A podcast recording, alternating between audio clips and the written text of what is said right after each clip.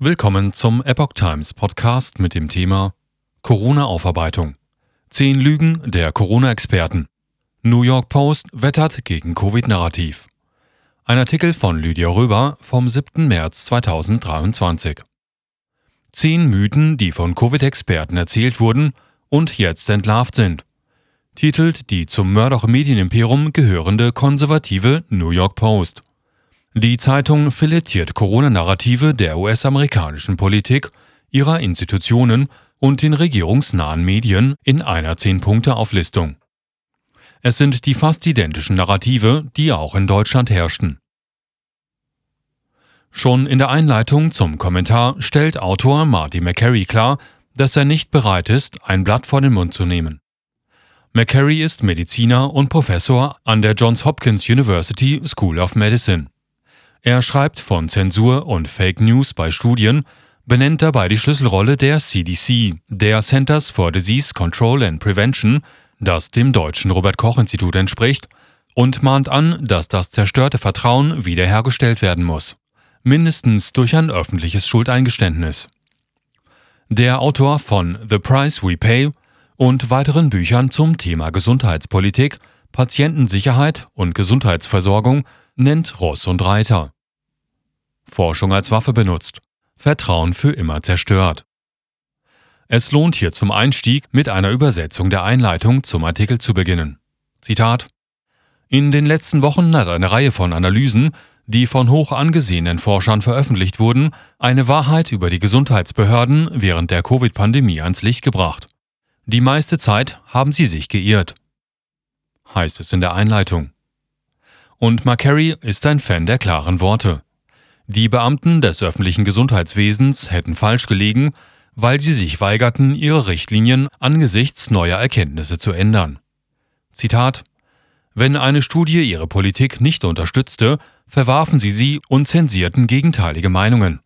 Letztendlich verbreiteten Beamte des öffentlichen Gesundheitswesens aktiv Fehlinformationen, die Leben ruinierten und das Vertrauen der Öffentlichkeit in die Ärzteschaft für immer zerstörten, schreibt McCary. In dieser Einleitung versteckt sich gleich ein Doppelwumms der anderen Art. Denn erstens hat selten ein Mainstream-Medium so kompakt und direkt das angesprochen, wofür die alternativen Medien über die Pandemie hinweg scharf angegangen wurden. Sie wurden diffamiert, gesperrt, ihre Inhalte wurden ganz oder teilweise gelöscht oder unabhängig ihrer Relevanz geflissentlich ignoriert. Sauber argumentiert. Verschwörung zur Pandemie. Der McCary-Text in der New York Post ist verlinkt mit Quellen, die zu weiteren New York Post-Artikel führen, die wiederum auf Studien, weitere Artikel und Dokumente verweisen. Diese zehn Punkte und das, was sie an Missverständnissen offenbaren, lassen sich auch auf deutsche Verhältnisse übertragen. Und über den deutsch-amerikanischen Tellerrand hinweg auf alle weiteren Länder weltweit. Auch die in Deutschland viel debattierte Labortheorie kommt zur Sprache. Dazu unten mehr. Es gibt Schnittmengen in den Narrativen, welche auf die international aufgestellte Rolle der Pharmaindustrie und weitere Big Player verweisen. Nachfolgend die Kurzzusammenfassung der, so McCary in der New York Post, zehn Wege, wie sie die Amerikaner in die Irre führten. Fehlinformation Nummer 1. Die natürliche Immunität bietet im Vergleich zur geimpften Immunität wenig Schutz.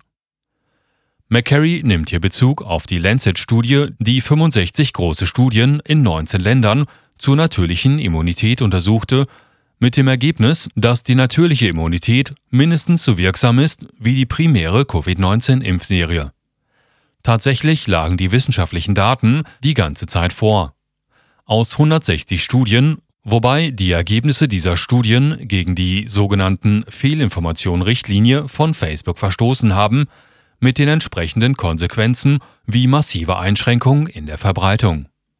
McCary führt aus, dass die meisten Amerikaner, die entlassen wurden, weil sie sich nicht impfen ließen, bereits über Antikörper verfügten, die das Virus wirksam neutralisierten. Diese wurden aber nicht von der Regierung anerkannt. Fehlinformation Nummer 2 Masken schützen vor SARS-CoV-2-Übertragung. Hier wird auf eine von renommierten Forschern veröffentlichte Oxford-Studie Bezug genommen, Die ergab, dass Masken keinen signifikanten Einfluss auf die Coronavirus-Übertragung haben, welche durch CDC-Direktorin Dr. Richelle Walensky, die 2021 von Biden eingesetzt wurde, heruntergespielt wurde.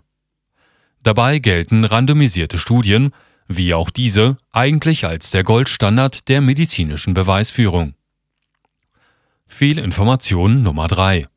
Schulschließungen verringern die SARS-CoV-2-Übertragung.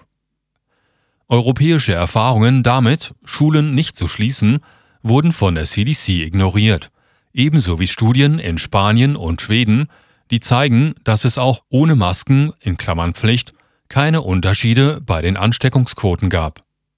Fehlinformation Nummer 4. Myokarditis durch den Impfstoff ist seltener als durch die Infektion. Marginalisierung von durch den Impfstoff ausgelöster Myokarditis, also einer Herzmuskelentzündung durch die offiziellen staatlichen Stellen, mit Berufung auf die schlechte Konzeption der entsprechenden Studien. Dem entgegen stehen eine Reihe von gut konzipierten Studien, die beweisen, dass Myokarditis bei 16 bis 24-jährigen Männern nach der Covid-19-Impfung 6 bis 28 Mal häufiger auftritt als nach einer Infektion. Fehlinformation Nummer 5. Junge Menschen profitieren von einer Auffrischungsimpfung. Für diese Aussage gibt es keine Beweise. Die CDC bleibt aber bei dem Narrativ, dass Auffrischungsimpfungen die Covid-19-Sterblichkeit bei jungen, gesunden Menschen senken würden. McCary stellte die Frage in den Raum, ob deshalb die CDC die Daten zu den Krankenhausaufenthaltszahlen bei geimpften Amerikanern unter 50 Jahren nicht veröffentlicht hat, im Gegensatz zu den Zahlen für die über 50-Jährigen. Fehlinformation Nummer 6 Impfpflicht erhöht die Impfraten. McCary beruft sich auf eine aktuelle Studie der George Mason University, die zeigt, dass Impfvorschriften in neun großen US-Städten keine Auswirkungen auf die Impfraten und auch nicht auf die Übertragungsraten hatten. Trotzdem wird bis heute auf die Vorschrift bestanden, dass ungeimpfte Arbeitnehmer ungeachtet ihres Risikos oder ihrer natürlichen Immunität entlassen werden sollten, wie von Präsident Biden und anderen Staatsbeamten gefordert. Das betraf sowohl Soldaten als auch Krankenpflegepersonal, auch noch, als sich die zugrunde liegende Theorie, dass die Impfung die Übertragung senkt, längst als falsch erwiesen hatte. Fehlinformation Nummer 7. SARS-CoV-2 stammt aus dem Labor in Wuhan, ist eine Verschwörungstheorie. Erdrückende Indizien weisen inzwischen darauf hin, dass das Virus aus seinem Labor austrat. Derselbe Ursprung, der Dr. Anthony Fauci von zwei prominenten Virologen bei einem Treffen im Januar 2020 nahegebracht wurde, die später eine 180-Grad-Wende machten. Die Virologen erhielten später fast 9 Milliarden Dollar an Faucis Institution. Das belegen Dokumente, die Brad Bayer von Fox News erhalten hat. Fehlinformation Nummer 8 es ist wichtig, die zweite Impfdosis drei oder vier Wochen nach der ersten Dosis zu verabreichen. Dieses Narrativ wurde bereits im Frühjahr 2021, nur wenige Monate nach der Einführung des Impfstoffs, ausgehebelt. Schon zu diesem Zeitpunkt war klar, dass sein zeitlicher Abstand von drei Monaten die Komplikationsrate verringert und die Immunität erhöht. Auch als die Amerikaner auf dem Höhepunkt der Epidemie den begrenzten Impfstoffvorrat rationierten, hätte ein zeitlicher Abstand zwischen den Impfungen mehr Menschen das Leben gerettet. Fehlinformation Nummer 9. Die Daten über den bivalenten Impfstoff sind glasklar. Die Aussage von Dr. Aljish Jiha, derzeit Dekan der Brown University School of Public Health, ist berühmt und in gewisser Weise nicht hinterfragt obwohl der bivalente Impfstoff auf der Grundlage von Daten von nur acht Mäusen zugelassen wurde. Bis heute hat es noch keine randomisierte, kontrollierte Studie mit bivalenten Impfstoff gegeben.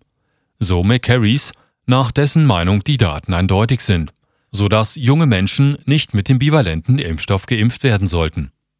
Nicht zuletzt, weil man so auch vielen Kindern eine Myokarditis hätte ersparen können. Fehlinformation Nummer 10. Einer von fünf Menschen bekommt Long-Covid. Die CDC behauptet, dass 20 Prozent der SARS-CoV-2-Infektionen zu Long-Covid führen, Und das in Ignoranz einer britischen Studie mit dem Ergebnis, dass nur 3% der Covid-19-Patienten zwölf Wochen lang Restbeschwerden hatten. McCary bezeichnet es als eine Medikalisierung des normalen Lebens, diese Fälle als Long-Covid zu bezeichnen. Ein Fazit von McCary geht so. Das Erstaunlichste an all den Fehlinformationen der CDC und der Gesundheitsbehörden ist, dass sie sich nicht dafür entschuldigen, dass sie so lange an ihren Empfehlungen festgehalten haben, nachdem die Daten offensichtlich waren, dass sie völlig falsch waren. Heute verleugnen sie eine Menge von aussagekräftigen Studien, die zeigen, dass sie sich geirrt haben, schreibt der Medizinprofessor. Der Autor schlägt ein Mindestmaß an Einlenken vor. Zitat Zumindest sollte die CDC reinen Tisch machen und die FDA, die US-Behörde für Lebens- und Arzneimittel, sollte den Covid-19-Impfstoffen einen Warnhinweis hinzufügen, der deutlich macht, was jetzt bekannt ist. Ein Mea culpa derjenigen, die uns in die Irre geführt haben, wäre ein erster Schritt zur Wiederherstellung des Vertrauens, so McCary. Wird Deutschland nun folgen? Oder war der flammende Appell von McCary in der New York Post nur ein kurzes Strohfeuer, das schnell wieder verglüht?